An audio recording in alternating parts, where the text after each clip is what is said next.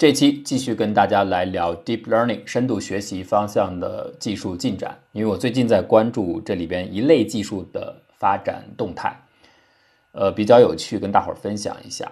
这一类技术呢，叫做规范不变下的 CNN，CNN 就是卷积神经网络。呃，我在这里讲的时候还是老样子，不讲太多的细节，我们只是把它大体的思想跟大伙儿来交流一下。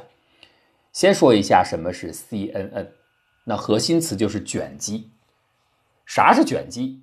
数学上有严格的定义，但是我们在这不去讲了。两个函数怎么做卷积，我们就直接说编程人员或者是深度学习的工程人员，他们也未必完全知道数学上的这个卷积的含义，但因为那个不重要，我们就说它实现的时候它是怎么操作的，怎么来做到的。首先，你有一个图像，比如说一千乘一千。那就意味着这是一千乘一千一千行一千列的这么一个矩阵，矩阵当中每一个元素是一个数值，代表图像的灰度。当然，我们这个说的是最简单的形式，就是灰度图像。假如你是彩色图像的话呢，那这个矩阵当中的元素呢，实际应该是一个矢量，它有三个分量：RGB 红色分量、绿色分量、蓝色分量。如果再进一步的，这个图像呢是一个推广意义上的图像，比方说是一个特征图像。那每一个位置的像素，每一个位置的元素，它里边这个矢量维度可能更高，因为它的每这个更高维度的矢量里边的每一个分量可能代表不同的特征。具体啥特征，那看你应用当中你想提取怎样的特征。我们现在说最简单的形式，就是一千行一千列，每一个元素是一个数值，就这么一个图像，灰度图像。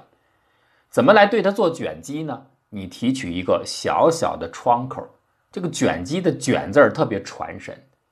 我设定一个十乘十的小窗口，当然你也可以是设不同的别的尺寸啊。我只举个例子，然后干嘛呢？十乘十的小窗口，用这个小窗口的图像是你定好的一个模板，去和大图像一千乘一千的图像的某一个具体位置去做加权求和，就是对应的元素相乘，然后求和，就这么一个过程。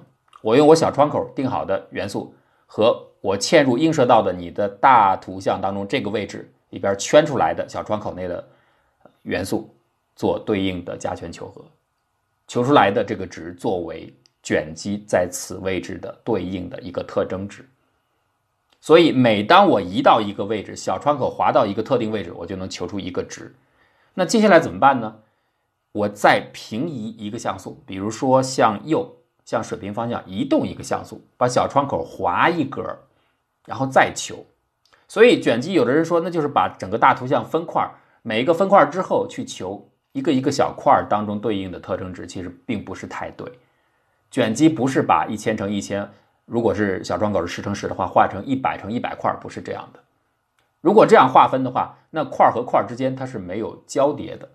卷积是很平滑的滑过去的，从左往右。比如说，我们现在从第一行开始啊，最顶格开始，左上角开始滑，向右慢慢滑，一个像素一个像素的滑，一直滑到最右侧。接着从头来过，又回到最左边，但是呢是向下移动一个像素，再扫描一遍。接着第三行又是向下移一个像素，就这样一格一格的向右扫，同时一格一格的向下移。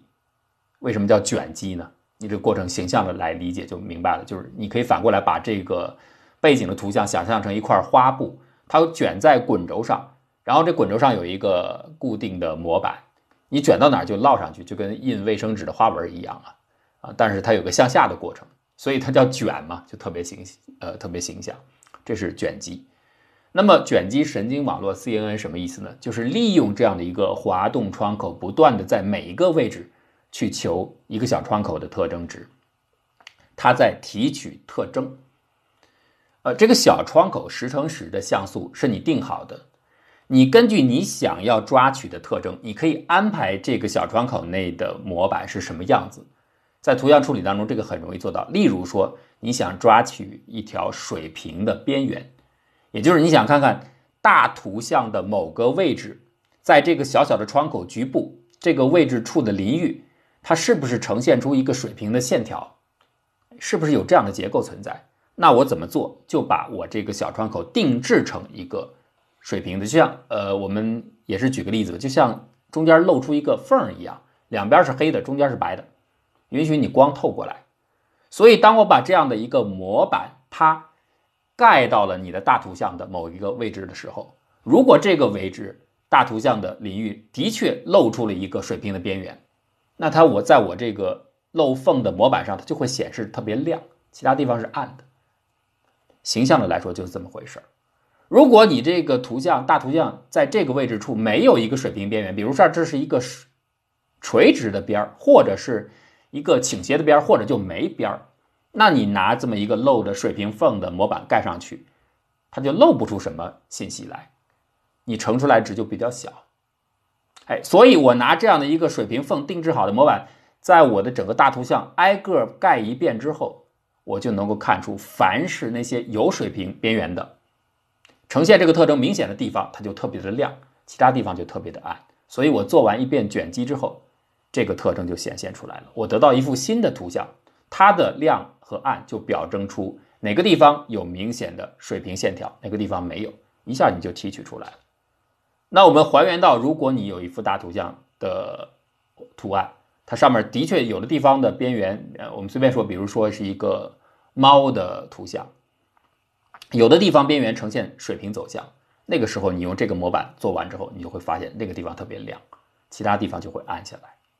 同理，如果你的模板当时不是为了提取水平边缘，你是为了提取一个垂直的边，那一样你可以定制好你的小模板，划出来之后，就是整个图像当中哪些地方垂直线条特明显的，它就显现出来。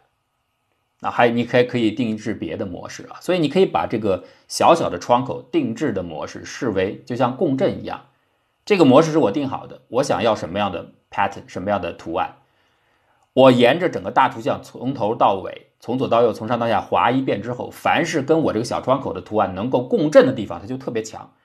那什么时候会共振呢？就是你的模式恰好就是我想要的模式，我们俩越接近，我们共振的强度就越强。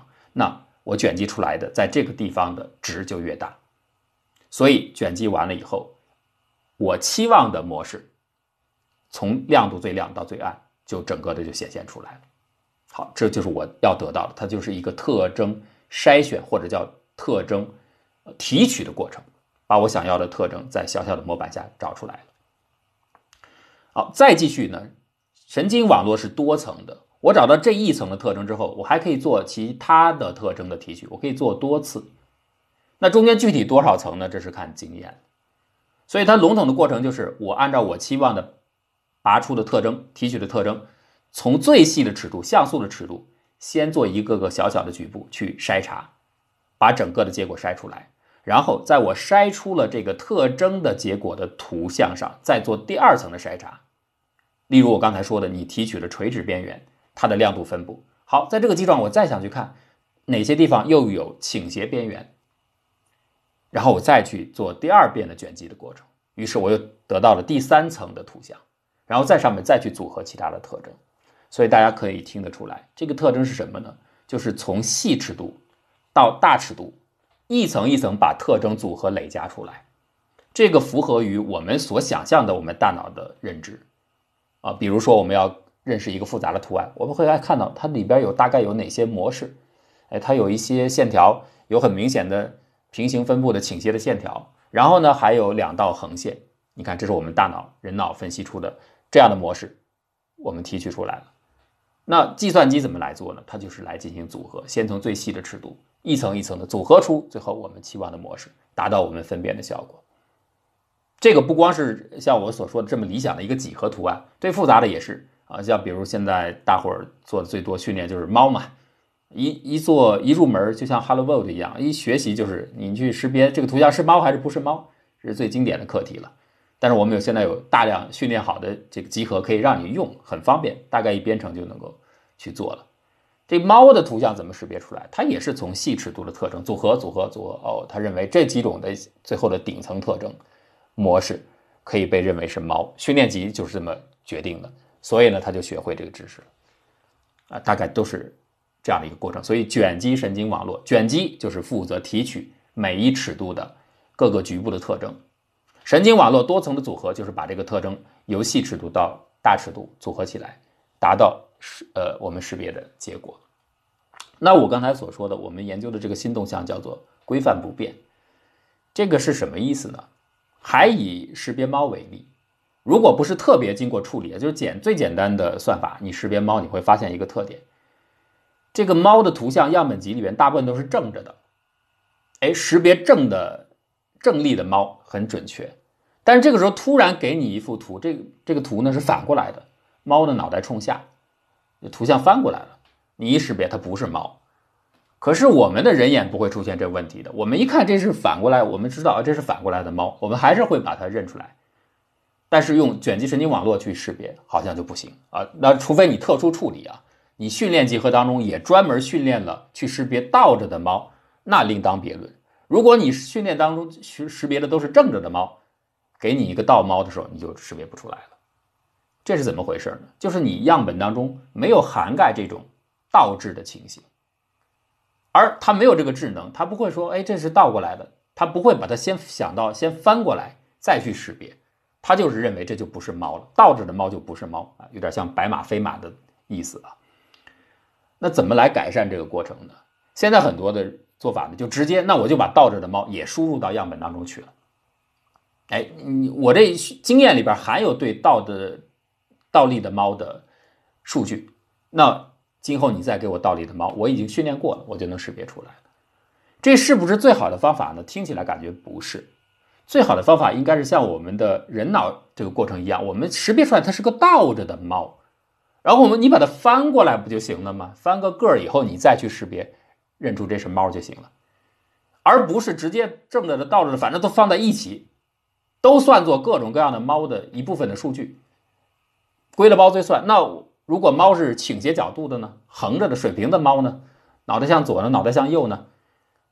那你是不是还要把一些脑袋向左的猫放进去，脑袋向右的猫这些训练数据也都放进去？训练完你才能识别，好像这样不太聪明。聪明的是，哎，我先看出来这就是个猫，它只是转了个方向而已。我们期望是这样。虽然你用各种各样的例子尽量丰富你的训练集可以解决，但是这个不理想。那么，怎么来识别一个旋转的图形或者是一种变形的图形？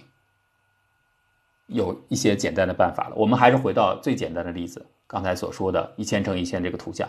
好，这上面假设有一个 C 型的线条，开口向下的，就或者像一个拱门一样这个形状。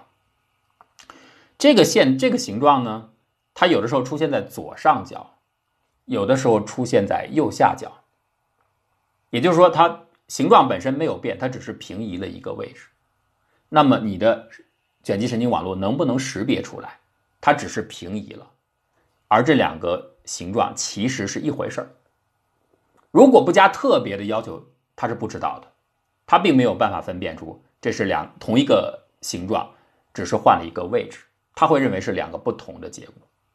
一张是出现在图像的左上角，一个是出现在图上图像的右下角，他认为是不同的结构。那么我们怎么让计算机学习的时候能够识别出来呢？很简单，你要把一些不变量加进去。你告诉他，你先算一些不变量，这个不变量是不是在两个图形当中出现了？它们是一致的。如果在两个形状当中，你去计算它的不变量俩是一样的，那好了，我就提醒计算机就知道了，这只是位置发生了变换。那就像以我所说的一个拱门的形状。它有哪些是不变的呢？哎，这个拱门的左侧的弧和右侧的弧，你去在一些水平对应的水平对齐的位置，你去计算它们的开口间距，在左上角的这个图算出来的这些间距，和在右下角这个图算出来的那一系列间距，应该是一样的嘛？对吧？从最两个腿儿这儿开口到往上走一点，再往上走一点，这个开口横向的间距越来越短，越来越小，最到上面到了拱顶是零。这一系列的分布，左上角那个拱和右下角那个拱，只要两个拱真的是高度接近的，那么你算出来就应该基本上一样的。哎，这个就是它不变量，它不会因为这个拱从左上角挪到了右下角，这一系列的值改变，所以这个就可以作为一个识别的方法。我们只是举一个例子啊。那么我们在真正的编程的时候，我们可以做，比如说我们来算它的 x 坐标和 y 坐标的斜方差矩阵，算一下。因为这个斜方差矩阵算的就是相对之间的关系，它和你的绝对位置关系没有什么太大的影响。就像这个很多人爱举这个例子了，我也举这个例子好了。一个鸟站在高压线上，甭管您的高压多么的高压，这鸟站在上面，它自己是不会有事儿的。为什么呢？因为鸟所承受的电压只取决于两个腿之间的那个电压，这只取决于这个相相对值。你那个电压高呢是绝对值，是对地来说的。它再高，我这鸟站在上头，我还是落差很小，不对我身上产生什么影响。所以我要算的是这个两个腿之间、鸟脚之间、鸟腿之间，它到底，我算一下它的电压差。如果它在这个鸟和在那个鸟之间是一样的，我就认为是同一个鸟了。我不会根据的电压本身的电压线上的绝对值的高低来认为它们就是不同的鸟，它还是一个鸟。哎，就是这么一个例子。那么就是具体来说，就是斜方差矩阵，这叫斜方差下的不变。爱因斯坦的相对性原理就是这样。但是啊，再往下一遍，我们刚才所提的并不是斜方差不变 CNN，我们说的是规范不变，在这个基础之上的卷积神经网络。那么什么叫规范的？什么叫 gauge 呢？这儿做一个订正，有朋友在评论区已经说了，这个单词 g a u g e 量规应该发音为 gauge，不是我这个 gorge，这是错了，所以我特别在这儿。注释下来，而且呢，把我原先发错的这个音也留下来。后面还有好几个重复这样的错误，希望大家注意，它的读音正确的应该是 gauge，不是 gorge。学过物理的人都知道，这是很重要的。杨振宁先生一生当中最重要的贡献，其实还不是我们上讲提到的“若相互作用下，宇宇称不守恒”。其实最重要的，也是他自己认为的，应该是米尔斯杨规范场理论。规范场理论讲起来就比较复杂了，我们将来可以专门开一个题，因为那个更多的是一个物理性质啊。呃，我们在这儿简单的说一下什么叫 gauge，什么叫做规范，它其实是对物理理论在各个局部冗余性的一种衡量，一个解决的方案。呃，就以最简单的牛顿力学来说，它具有平移不变性，哎，就是我在地球上。做实验确定出牛顿的力学定律，和我到了月球上做这个实验确定出牛顿力学的运动定律是一样的，除了具体的数值啊里边的一些参数值不一样一样，这个定律本身是一样的，所以这个叫做平移不变性，我移到哪儿都是成立的。而且呢，这个平移不变性呢是一个全局变换，就是当我要平移的话，就相当于我把整个坐标系世界坐标系全部整体平移了。就是我在一个纸面上打上二维网格，这代表世界平移的时候，是我整个网格沿着我的纸面同时移动，大家每个点都移动，所以这个不变性呢是一个全局不变性，有点像我刚才举的那个例子，一个像一个图像的左上角画一个拱门，右下角画一个 C 型曲线，有点像这个。但是是不是只有全局下的不变性呢？不是，局部下仍然可能出现不变性。在爱因斯坦相对性里边就运用了这一点，就是还是用这个说法吧。你在一个纸上打上网格，你不是把这个网格刚性的往左移、往上移、往右移，不是这样移，这是整体变换。我把这个整个网格就搞像铁丝网一样，我给它弄拧巴了、扭曲起来，弯弯曲曲的，有的地方往上弯，有的地方往下弯，就是完全变成曲线。它还是个网格，但是是一个歪七扭八的网格。那这个时候是不是？不变性就消失了？不是，仍然有。根源在哪里？根源在于我们物理当中的很多的描述是带有冗余性的。不管你怎么描述，有些东西是不会改变的。这里还是举一个大家经常爱说的例子啊，物理系的人很爱讲的，就是我弄一个铅球，这个铅球的颜色会改变。那这个铅球的度量就是它的质量呢，可以有各种方式，你可以用磅，也可以用克，或者用别的方式。甚至呢，你可能都没有办法去测量它，直接测量它的质量，你只能测量它的体积和它的，呃，比如说原子的密度。也就是说，你可以估算出一个数，也许你没有办法直接去测量它的质量。我们是这么假设啊。好，那因此你为了估算整个铅球的质量，你就形成了一套计算方法，比如说原子的密度乘以它的体积，然后乘以它单位体积啊含有多少原子数，得到这么一套方法。这就相当于一个物理的公式一样，物理的规律一样。这个规律和你描述铅球颜色的改变就没有关系了。所以你会发现，当你的物理规律里边又含有颜色这个变量的时候，这个颜色怎么变？那套规律，我说的计算质量规律是不会改变的。所以这个就是不变性。那么 gauge 下的不变性，就指的大概就是这个意思。而且呢，它再往下说呢，我们说的这个铅球呢还是一个整体。那我在不同的地方可以有不同的描述，它都可能有各自的冗余。像颜色对于质量来说的这种冗余，不同地方还不一样。就有点像什么呢？我全国有好多的市，每个市都是自治的，所以每个市呢对长度的度量呢都有自己的一套标准。有的地方可能用呃尺子啊，有的地方可能用一巴掌，有的地方用一讨，有的地方用一米，有的地方用一厘米，每个地方都不一样。但是不管你用哪一种原则，那个物体的实际长度是不会变的，它就是那么长。所谓的 gauge 不变，gauge 本身就是度量的意思。就是指这个意思，它实际的这个值就是恒定的，它不依赖于你具体怎么来度量它，以及你度量的框架那个计算方式，它都不不影响的。但是我们需要做的是什么事事情呢？我们最好是需要知道我在全国各地漫游的时候，A 市、B 市这这三十多个市、四十多个市，它每个地方局部的这个变换，到所谓的不变的 Gorge 到底是怎么变回变过去的？如果我们能形成这样的一个完整的各个自治市的度量表，把它的关系完全能够建立起来，我们就会发现一个不变的 gauge。这就是整个所谓的 gauge 不变，在物理上的大概的意思就是这样，就是在各个地方各个局部，你相对来说不变的规范 gauge，我们一般翻译成规范啊。如果我们能够把它完整的关系列出来，我们就可以做这样的计算了。这个背后体现的就是物理学当中一个很经常被拿来被人们来说的一个规律，就是一旦有守恒，必定有对称；一旦有对称，必定对应一个场；一旦有场，必定有守恒。就这几个是一定连着出现的。守恒带来对称性，对称性意味着有场，场就意味着守恒。那这个话，我们还是用一个很很容易理解的图景来说啊，例子就是垂直。上抛运动，竖直上抛运动，高中物理可能很多人学过。上升阶段和下降阶段那个对称的分布就可以理解为是对称性。它为什么有这种对称性？是因为有一个重力场。重力场就是我所说的有对称必然有场。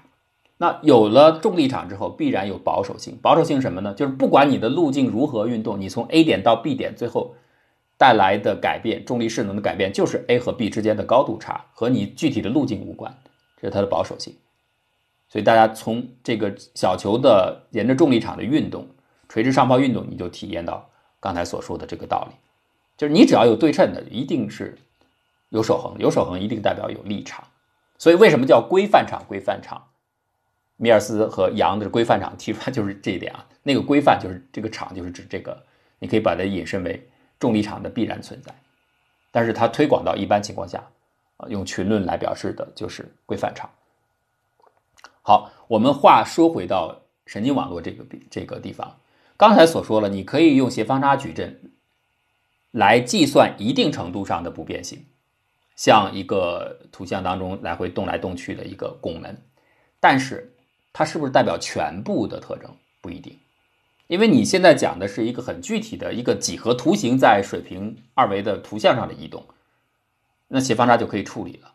如果我现在要处理的问题本身就是复杂的，甚至它就是一个高维空间的物理问题，我们提出来了这个规范不变的卷积神经网络，它就本来就是朝这个方向去的。相对来说简单一点形式，比如要计算全球大气的一些数据，要用 CNN 网络深度学习的方法来处理。你要知道，这个数据来了以后，它天然就带有一个球面性。对吧？因为是全球的，例如雷暴的数据或者是气流运动的数据，它就隐含的在那里。但是你不能用人的方法去告诉他这个是在哪儿，这个数据是哪儿，然后去镶嵌到整个全球各个的经纬度，那太麻烦了。我们最好希望他自己能够识别出来。而这个你用刚才所说的简单的斜方差不变是不够的。你比如可你可以想象这个例子啊，在一个球面的环境当中这个数据，呃，例如是斑点吧，黑色斑点、白色斑点，你要识别模式。你现在给的一个框，这个框左侧是白色斑点，右侧是黑色斑点，各占一半，中间一劈两开。那么你在球的正面的时候，这个模式去套是对的，可以识别出来。大家想想，如果我把这个窗口滑移，是在球面上滑移，一旦越过了北极，滑到背面的时候，是不是刚好反过来？我的模板还是左边是黑的，右边是白的，但实际上那个地方，这个模式延续过去刚好反过来，左边是白的，右边是黑的。所以这个时候你再去用卷积神经网络去识别，就特征就提取不出来了。而且用我刚才说的斜方差的方法也处理不了，那怎么办？就是。刚才举的那个例子，我们要把所有的 gorge 不变下边的对应的变换，就是我在全国三十多个城市来回过来过去，每个地方到一个 gorge 的变换关系，我全部把它罗列出来，这样我就知道有一个不变的规律，有一个不变的特征在那里。这个所谓的规范不变的 C N 网络，其实就做的这件事情。他们根据自己的应用场景，因为这个场景这个题目呢比较简单一点，就 Cohen。呃，Wheeler 在二零一九年做的这个事情相对简单一点，就是一个球面。如果将来我们处理是更复杂的高维的，真的是高维的物理数据，那这个规范不变的优势就更加体现出来了。他们就在做这个，希望把它隐含的嵌在全球一个球形空间的模式能够自己提取出来，而且把它的不变性能够自动的排查到。因为有一些样本数据不能够像我们识别猫一样，你把正着的猫、倒着的猫、左着左边倒的猫、右边倒的猫都拿到，有些是很难的。你像肺部的一些数据，牵扯到病人的隐私，牵扯到样样本的本身的稀缺性，不太容易做得到的。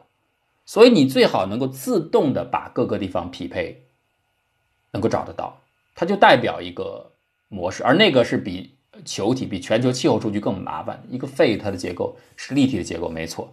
但它可不是一个规则的球形，所以在这个基础之上，你简简单单的用一些所谓的几何 CNN 的方法，现在也有很多人做，它就是完全根据几何特征去尝试增加一些辅助的不变性的捕捉。就像我们前面讲，在二维上滑移的时候，它人为的加一些，那个是有效果，但是它不够全面，不够彻底。所以，基于规范的不变性是从物理思路延伸过来的。他把可能变化的量表给做出来，这样你到任何地方，他自己就会捕获了。他不会把一个在构置不变的前提下的两种不同的描述视为各自独立的，他会发现哦，他们不是独立的。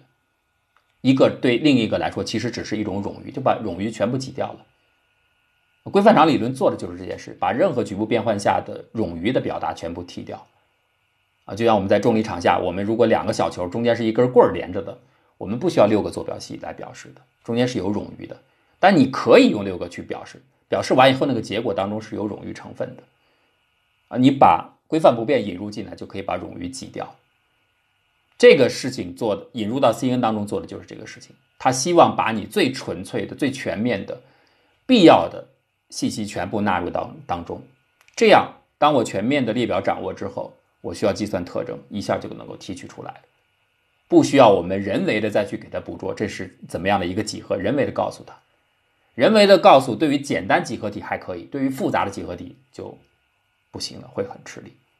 那么下一步，这个 team 呢，就是我说的 Cohen team 的，呃，这个小组呢，他们要做的事情就是把这个很简单的球体气候数据的工作，真正延续到高维的物理空间当中。他们准备和物理学家来合作。神经网络这个模型啊，是可以处理任何维度的，都可以处理，跟我们大脑一样。但是为什么我们的大脑只能感受到三维呢？直接的能够体验到就是三维，不是说我们大脑没这个能力，是因为我们就是三维的生物，我们的交互、反复的交互，促使我们形成各种各样的感官感受，就是在三维空间完成的。如果我们真的能有四维的互动的话，我们的大脑很快就会使我们生成四维的感受的。但是现在没有，因为你就没有这样的互动的条件嘛，你不是四维空间。但是计算机可以，计算机同样是一个网络，它理论上多少维都可以，而且你可以虚拟的给它一个四维的互动情景，它是完全可以产生这样的类似于人的感受的。所以对于物理的很多课题来说，它所研究的特征的空间维度是很高的，交给神经网络来处理，利用呃 GORCH 规范的不变性来处理，就可以极大的完善整个训练的效率。因为这个时候你再不需要去便利所有的变换的可能性，因为它自动的就可以把你的变换的可能性中间的相关性给找到了，然后提取出出提取出准确的特征。这个方向是很有希望，我也非常看好用神经网络深度学习的方法来真正的就相当于一部分的取代物理学家的工作，探索未知的物理的规律。因为物理学家毕竟是人，很多东西他也只能通过数学去模拟的想象，而不是真的想象。但是计算机说不定真的可以做得到。